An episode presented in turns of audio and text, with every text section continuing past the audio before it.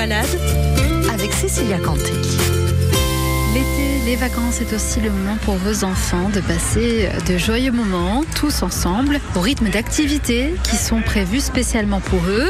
Par exemple, une chasse au trésor. Alors, comment ça s'organise et surtout, qu'espèrent trouver nos enquêteurs en herbe? Ça a été un peu compliqué parce que d'une année sur l'autre, il faut se renouveler. Donc, euh, on n'a pas un village extensible avec des choses qui changent euh, tous les ans, mais on essaye euh, voilà, de faire au mieux et d'axer bien évidemment tout, toutes les étapes, toutes euh, les étapes de cette chasse au trésor sur, euh, sur le thème de la mer, et notamment en envoyant euh, les enfants auprès de diverses associations, auprès du parc marin, auprès des habitants, pour que ce soit enrichissant aussi pour eux à travers le jeu. Je sais pas, on va voir ça va être quoi comme surprise. Hein. Moi l'année dernière on y était déjà participé, du coup je sais un peu déjà ce qu'on va gagner. Une bouée et des. Je pense qu'il y aura euh, des bracelets en carton. 1000 euros.